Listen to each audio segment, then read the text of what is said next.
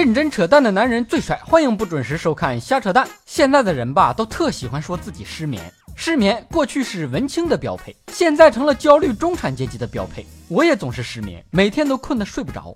你不怪睡不着觉，心眼太多了，你该啊！哎，谢谢啊。对很多大学生来说，失眠的最大原因是室友。失眠怎么办？数绵羊吗？我试过，根本就没有用。数着数着还饿了，到楼下点了一堆羊肉串大腰子。想要自步一步，男人的辛苦；想要自步一步，曾经看过一个睡眠仪的广告，说还你一个婴儿般的睡眠，吓得我直接没敢买。养过孩子吗？当过妈吗？知道婴儿怎么睡觉吗？一个晚上醒八次，醒一次哭一次，你还敢让我睡得跟婴儿一样？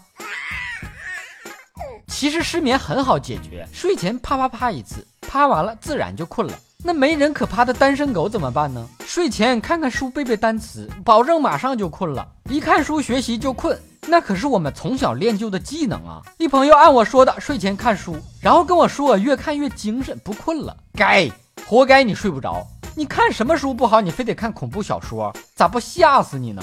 睡觉是目前人类唯一可以实现穿越的方法。只要闭眼五分钟，就可以抵达几个小时之后的未来，神不神奇？人类睡眠最大的敌人就是闹钟。有医生建议，早上闹钟响了要马上起，不要等，否则对心脏不好。因为闹钟响了，你再睡几分钟，等闹钟再次响起的这段时间，内心会一直感受到巨大的压力。听完大夫的话呀，吓得我呀，闹钟都不敢设了，直接不设了。上班迟到就迟到吧，毕竟健康比较重要，对吧？所以，老板，这就是我今天迟到的原因。您觉得还合理吗？